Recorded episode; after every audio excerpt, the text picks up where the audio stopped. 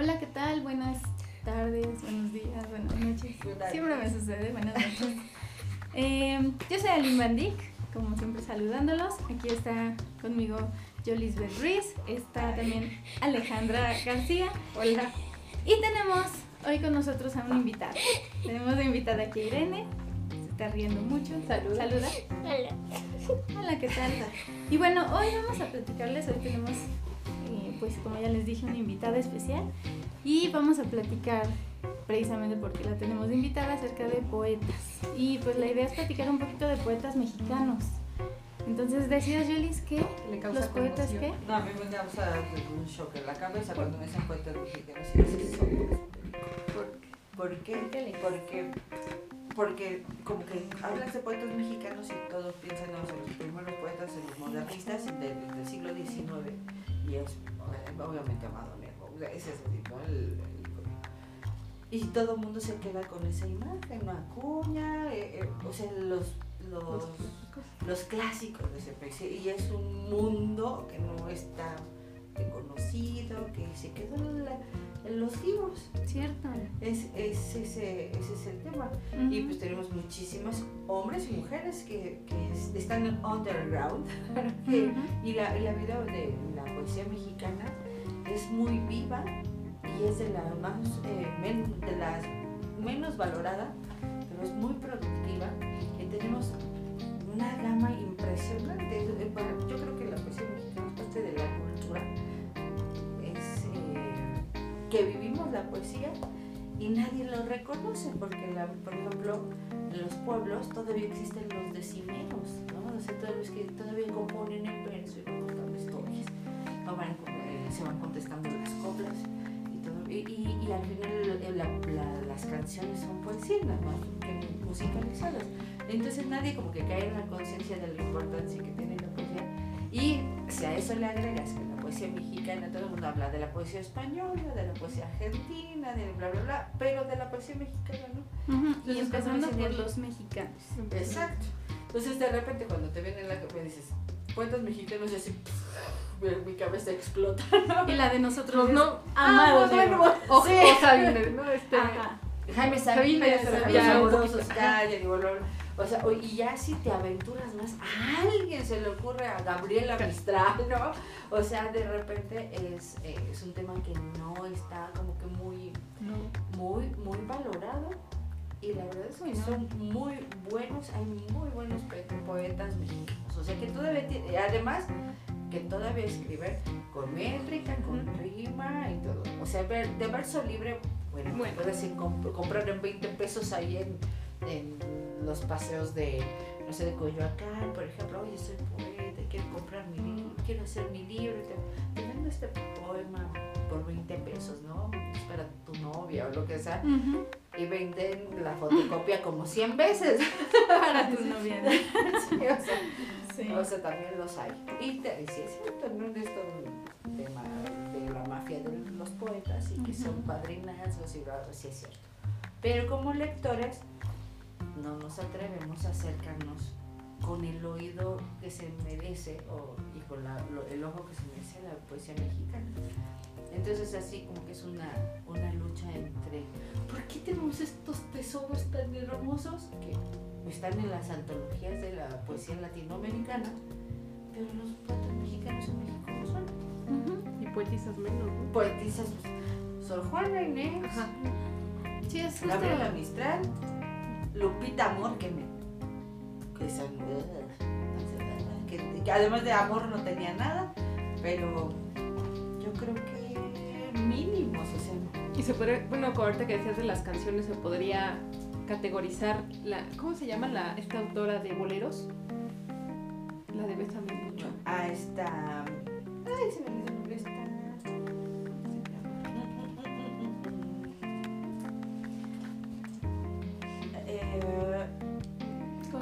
Consuelito Velázquez, Consuelito Velázquez. Consuelo Velázquez, bueno, las letras de, de Agustín Lara tienen rima, tienen, tienen métrica perfecta, o sea, están muy bien. Por ejemplo, tenemos ahí a Armando Manzanero, Ah, es otro sí. que escribe muy bien, Claro. o sea, con la rima perfecta y que busca que los versos tengan cierta medida y cierta cadencia, porque la poesía al final de cuentas es música. ¿no? Entonces, si, si tiene ritmo, ya es poesía, ¿no? Ya después le pones el adorno de que vaya rimado y le pones el adorno de que vayan, eh, mm, que tengan eh, cierta, que las estrofas, Las estrofas sí claro. tienen un sentido. Pero el verso libre se basa en eso, en que no haya, no haya una medida exacta, que no haya una métrica exacta, que no vaya rima, Pero aún así Pero- tiene que escucharse bien, pero ¿no? Tiene que escucharse. Así es. Se tiene que tener un ritmo. Es, Exacto, es- un ritmo. Si él tiene ritmo, es poesía. Em, Entonces la chona es poesía.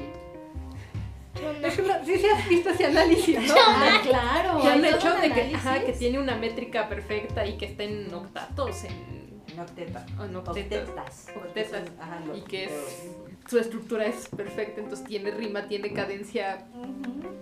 O sea, ¿se acuerdan? O sea, hay Sí, es la chona, poesía- sí, es la chona. Sí, es la chona, sí. Nada más que no me pregunten el, el autor. Es- Por ejemplo, depende de cómo lo veas. mamá soy Paquito y no haré travesura. Ay, sí, mamá, soy Paquito. No haré travesura. Bueno, hay otro, pero no me acuerdo de los autores, ahorita se me están viniendo por ese, por ese, este, por ese ejemplo, por Ujú. ejemplo, por el, el otro de Noche triste viste ya, aire, suelo, sueño, mar. Si no lo ves en un libro, piensas que es un rap. O sea, o sea, no. Depende de quién lo. Sí. O cómo lo lean. Exacto, También. sí, Así sí, es. sí. Y el chis- este se lee trata de que las palabras, cada palabra es un verso, cada verso es de dos, de dos sílabas. Entonces el sonido te lo da el acento y te lo da el zzz, zzz, y lo que está tratando de dibujar ahí en tu mente, en tu imaginación, son las olas del lunar. Entonces es con esa musicalidad. Entonces tenemos ese tipo de ejercicios escritos que si lo ves en un libro son poesía, pero si lo, ve- lo escuchas es rap o lo escuchas es la chona. ¿no? O sea, Por eso, por eso es tan importante eh, muchas veces escuchar a los autores leer sus obras, ¿no? Por eso las lecturas y por eso se llenan tanto y por digo, eh, se llenan, ¿no? Eh, por eso es tan importante escucharlos, ¿no? Porque no es lo mismo ver cómo lo pensó el autor a cuando tú ya tienes el libro, el poema, lo que sea, la obra y la lees. Tú la lees definitivamente diferente, ¿no? Y bueno, eh, tenemos entonces la, la idea aquí de que nos quiere compartir eh, Irene, pues una poesía. Ella nos comentabas, ¿no? Que tienes un, una participación en la escuela. ¿Cómo está? A ver, cuéntanos de tu participación en la escuela. ¿Para qué es? Es para las mamás, porque es poesía y todos Del Día de las Madres, entonces. Ah, qué padre. Pero está, bueno, le- les cuento un, un poquito este. Lo escogió, bueno, lo escogió su papá. Y Pero Irene, yo busqué. Ajá, ella lo buscó. Pero aquí lo, lo curioso o lo bonito, que este era el poema favorito de mi abuelo. Y lo recitaba todas las navidades. Guau, qué bonito. Y nos hacía recitar otro, el de cultivo, cultivo una rosa blanca. Él, él- él recitaba en paz y los nietos Ajá. este, recitábamos cultivo, cultivo una rosa blanca. Ah, muy bien. ¿Y cuál es el poema que vas a recitar? En paz, ¿De quién? de Amado Nervo. Muy bien. A ver, te escuchamos. Muy cerca de mi ocaso, yo te bendigo, vida, porque nunca me diste mi esperanza fallida, ni trabajos injustos, ni pena inmerecida, porque veo al final de mi rudo camino que ya fue el arquitecto de mi propio destino, que si extraje la miel o la hiel de las cosas fue porque en ellas puse hiel o mieles abrazos. Cuando planté rosales, coseché siempre rosas. Cierto, a mis lociones va a seguir el invierno, mas tú no me dijiste que mayo fuese eterno. Hallé sin duda largas las noches de mis penas, mas no me prometiste tan solo noches buenas, y en cambio tuve alguna santamente serena. Amé, fui amado, el sol acarició mi paz. Vida, nada me debes, vida, estamos en paz. Ay, qué bonito, bravo. ¿Y te acuerdas del título de alguno de los otros poemas que van a recitar tus compañeros? Mm, eh, sí. Eh, creo que uno es. Uno aparece en el libro de la SEP. es el de los lagartos. ¿De los lagartos? Que perdieron su anillito de plomo. Y ese, ese, ese. Lagartos, A ver anillos. si, a ver si lo encontramos. Y esa es la otra, ¿no? En, en los libros de, de educación básica es lo mismo que comentabas, ¿no? Se van como a los, a los clásicos, ¿no? Y además, que, además, ¿qué selección hace, no? De la selección de la de caracol. Todo el mundo se acuerda de la caracol, caracol, que va por el sol. Ay, sí, Cada supuesto. Y ramita uno lleva que una se flor. llama Niña. ¿El lagarto está llorando, este? Sí. Ah, el- pues Federico de García Lorca. Mm. Y uno que se llama Niña. Nada más. Ese sí, quién sabe. No, bueno, es un título un poco fácil, ¿no? Muy ambiguo. o sea, para- Ambiguo, exacto. Sí, así. Como un Mira, yo no sabía que García Lorca tenía poemas. poemas. Sí. Yo tampoco. Eh, por eso es el icono del siglo XX ¿no? Es muy joven. Hacía de todo. ¿no? Hacía de todo. Tiene una muerte trágica. O sea, es, es como que el icono perfecto de los poetas. Claro. Nació y trágicamente, vivió sí. trágicamente y Sí, murió trágicamente. Muere trágicamente y además se atreve a decir muchas cosas y a tocar como muchos temas y es súper prolífico. Entonces, Aquí los, los que nos escuchan ya lo saben. Eh, Yolis es, es literata. Ella estudiaste lengua, literatura, lengua y literatura hispánicas.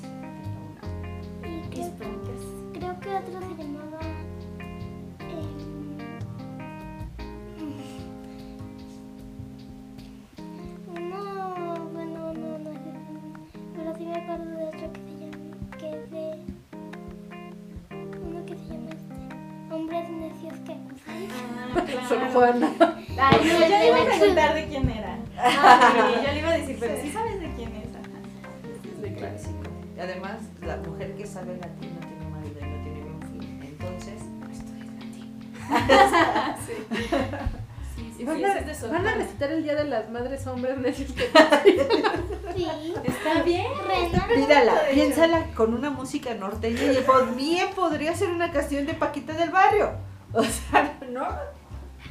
Sí, es como esos Muy memes cierto, de... ¿eh? ¿Quieres que te...? Sí, que, o que le dicen así... Ta, ta, ta, no, Sor Juana, no puedes poner eso. Ah, sí, yo me, yo me acuerdo de otro. Uno se llama La Vaca Estudiosa. La vaca esta lo escuché en cuento, pero no. Bueno, pero ¿Cuántos años tienes? Ocho. Ocho. Ok, entonces es Cero de a los... Ajá, sí, pues. Pero qué bueno Sí, que... el poema La vaca estudiosa. María Elena Walsh. Y otro No. que se llama Regalo del Día de las Madres. Está variado, ¿no? Está bastante variado. Creo que algunos son como para más chiquitos y otros, pues por ejemplo el tuyo, pues sí dijiste uno bastante... Ya para Elena. Exacto, bastante, decente. Sí, sí. Sí, es que luego, siempre que le dejan trabajos así de un pintor, un autor o algo, siempre escogemos Sí le buscan algo mexicanos. Ah, Digo. ¿De pintores te acuerdas a quién escogiste? Ah, no me acuerdo del, del nombre que de la pintura que tienes en tu compu. Ajá. Rufino. Es que de mucho que ya no. Bueno, es que sí fue en, prim- fue en primero de primaria, ¿no? Eh, Ajá. La Rufino Tamaño. ¿Y de mujeres?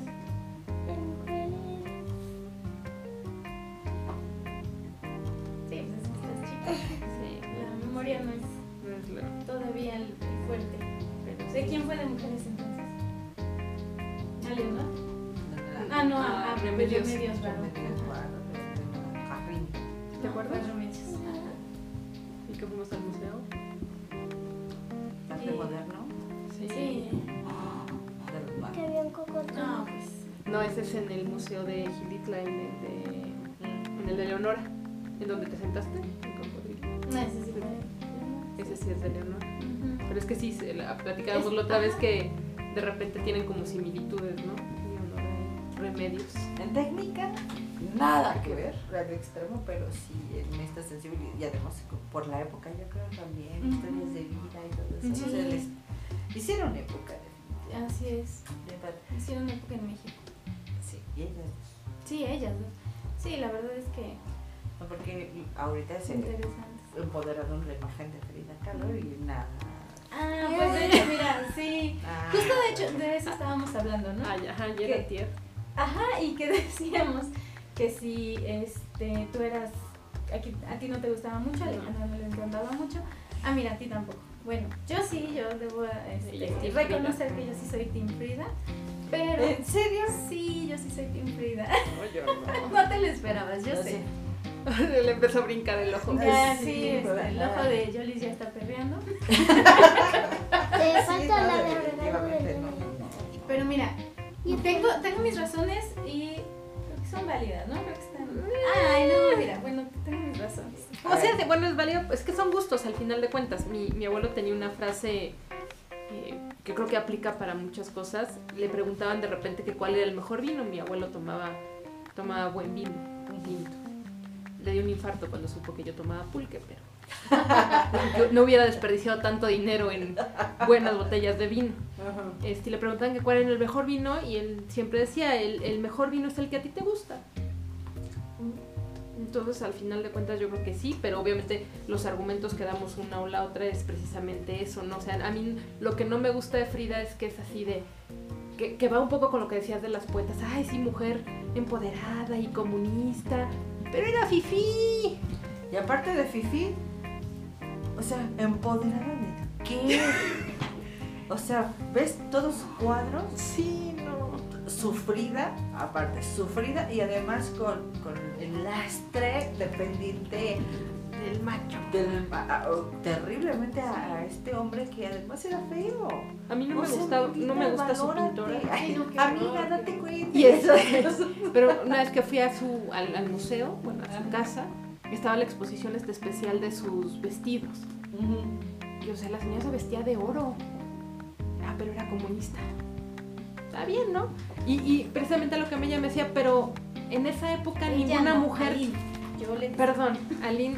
Es que no este, saben ah, quién perdón. eres. Ajá. Este, Aline me decía, bueno, es que efectivamente en esa época y todavía actualmente, y que tiene que ver con lo que decías de las poetas, si no eras fifí o Imposible. acomodada, no, no salías adelante. Era lo que decíamos, si ella no hubiera estado en una posición acomodada, ni siquiera hubiera, hubiera sobrevivido. Yo al accidente que varios tuvo, puntos ¿no? para defender a, a Frida y eso es lo que quiero como este, comentar, ¿no? Por eso soy Team Frida. No, no, ¿No es me gusta el fanática? fanatismo, no soy fanática exactamente, porque eso es lo que yo creo de, de Frida. A Frida le hace mucho daño el fanatismo y obviamente el marketing. Yo le decía, es que Frida funciona para todo. Frida funciona, les decía, ¿quieres a alguien que esté a favor del LGBT? Frida, ¿por qué? Porque estuvo ahí con las chicas y todo, ¿no? O sea, ella fue este Comunismo, Ah. Frida. Comunismo no, pues Frida. ¿no? Mujeres Este, engañadas, Frida. Mujeres engañadas, mujeres empoderadas, Frida. No porque de que si no cristal, que- Frida. Ajá, que si chocó, que si, bueno, este, la columna ahí, ahí toda mal. Frida, o sea, triunfa, triun- que triunfó en la vida y a pesar de, o sea, lo que tú quieras. Esto funciona para muchas cosas.